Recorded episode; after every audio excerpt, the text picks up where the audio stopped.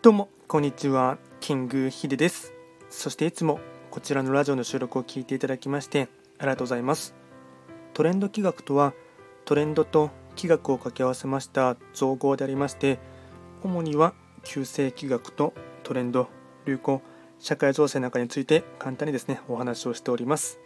で今日ですね話をしていきたいテーマといたしましては音声配信のですね、まあ、スタンド FM がですね最近ポッドキャストと連携したっていうところでそれに関してですね少し思っていることを話をしていきたいかなと思います、まあ、ちょっとタイトルどうしようかなとは悩んでいるんですけどもえっ、とま、そうですね話す筋道といたしましては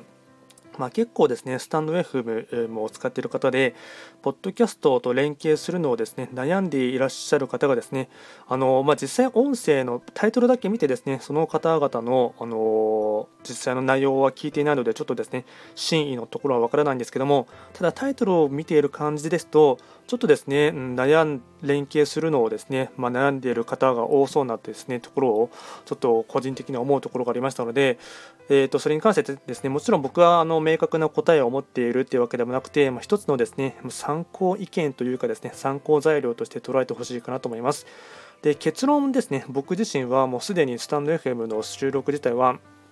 ポッドキャスト配信と連携していますので、あのまあ、スタンド FM とですね、あとは、えっと、Apple とかですね、あと Spotify とか Google ポッドキャストとかですね、と連携している状態です。で、他にもですね、もともとアンカーっていうアプリを使っていてですね、あのまあ、ポッドキャスト配信自体はしていた、まあ、全然違うジャンルでやっていましたので、まあ、もちろんですね、スタンド FM のですね、まあ、文化というか、あの似ている感じのですね、うん、客層というかですね、そのあたりのユーザーの文化というところは違うかと思いますし、ポッドキャストはですね、やっぱり、うん、ちょっと心配されているので、もっとですね、その音声的な部分で、プロ感を出す必要があるんじゃないかっていうふうにですね、あの不安視されている方もいるかと思うんですけども、ま、もちろんですね、うーん、どちらが正解ということもでもないですし、うん、必ずですね、うん、その時に、えー、属性によってですね合う合わないというのはいろいろとあると思うんですけども個人的に思うところはですね、うん、一つチャンスというかですね名前とかですねあとチャンネル名をですね多く知ってもらうためのですね機会チャンスっていう部分ではやっぱり連携した方がいいかなっていうところですね、すごく思うところがあってですね、で、これがですね、まあ多分その統一感とかですね、あとはそのポッドキャストの方に連携すると、その自分がやっているその内容によってですね、まあ、僕の場合は全く音声配信のですね、編集をやっていないので、そのまま録音したものをですね、すぐにアップロードしているっていうところがありますので、いろいろとまあ言葉のですね、うん、えーととかとかですね、えあのとかっていうところもですね、ね接続詞が多少結構多いかと思うんですけどもそういった部分でうん何て言うんだろうね心配されてる方も多いと思うんですけどもその辺りはですねそんなに気にしなくてもいいかなっていうところがですね肌感覚としてはですね思うところもありますし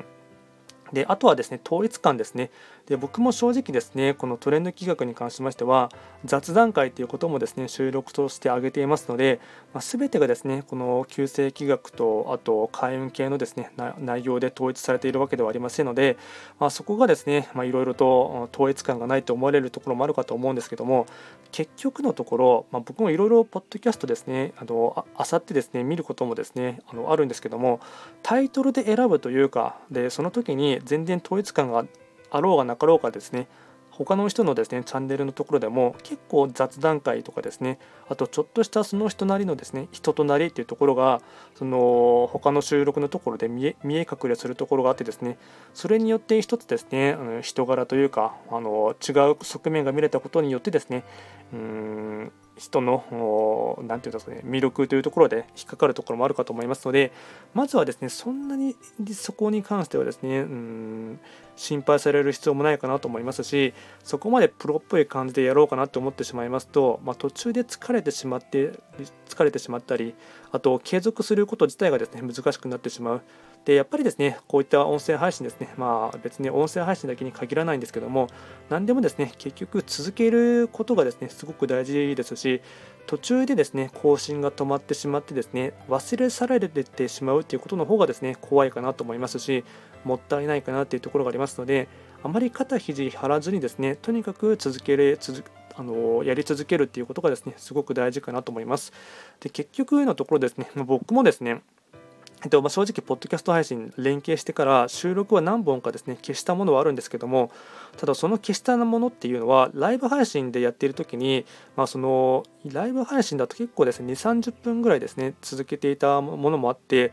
でその時の言葉のキャッチボール的にですねこれをポッドキャストに連携するのもあまりよろしくないかなっていうのを思ってですね過去の収録のもので、えっと、あまり合わないものに関しましてはあの何本か消したものはあるんですけども普通の収録とかで仮に全然雑談会があったとものに関しましてもそれに関しては削除せずですねそのまま残しているっていうところがありますので結局その見ていただいている方というか探している方がタイトルでですね効果かなというところをですねあの察知、まあ、判断されるかなと思いますので、まあ、そんなにですねそこまで、シビアに、え、考えてですねあのやりつやるっていうのはですねうん必要はないかなっていうのはですね、まあ、正直なところですしやっぱりですねそこまでいってもですね結局のところあの相対的に見てもですね音声配信のメディアとかをですねあの、まあ、YouTube とかあと他のショート動画とかですねそういったものと比べると結局そのまだ数としてはですねすごく少ないかなと思いますし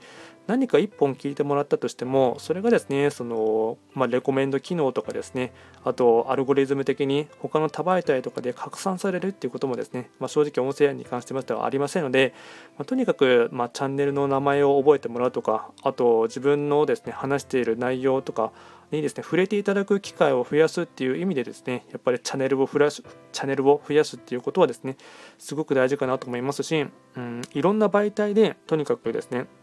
発信して見つけてもらうっていうことがですねすごく大事かなと思いますので、まあ、個人的にはですね、うん、連携しておいた方がですね、まあ、別に労力的な部分ではただ連携しておけばですねあの1回収録してアップロードすればですねあとは RSS の機能であの他の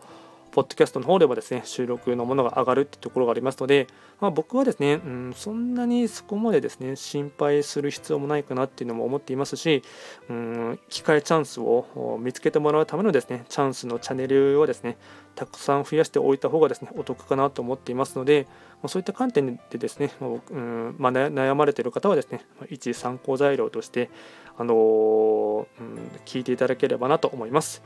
効果はですね、まあ、簡単にですね、ポッドキャスト配信、ポッドキャスト連携をするかどうかをですね、迷っている方に関して、まあ、一つの参考材料として、まあ、簡単に一意見をですね、述べさせていただきました。今回も最後まで聞いていただきまして、ありがとうございました。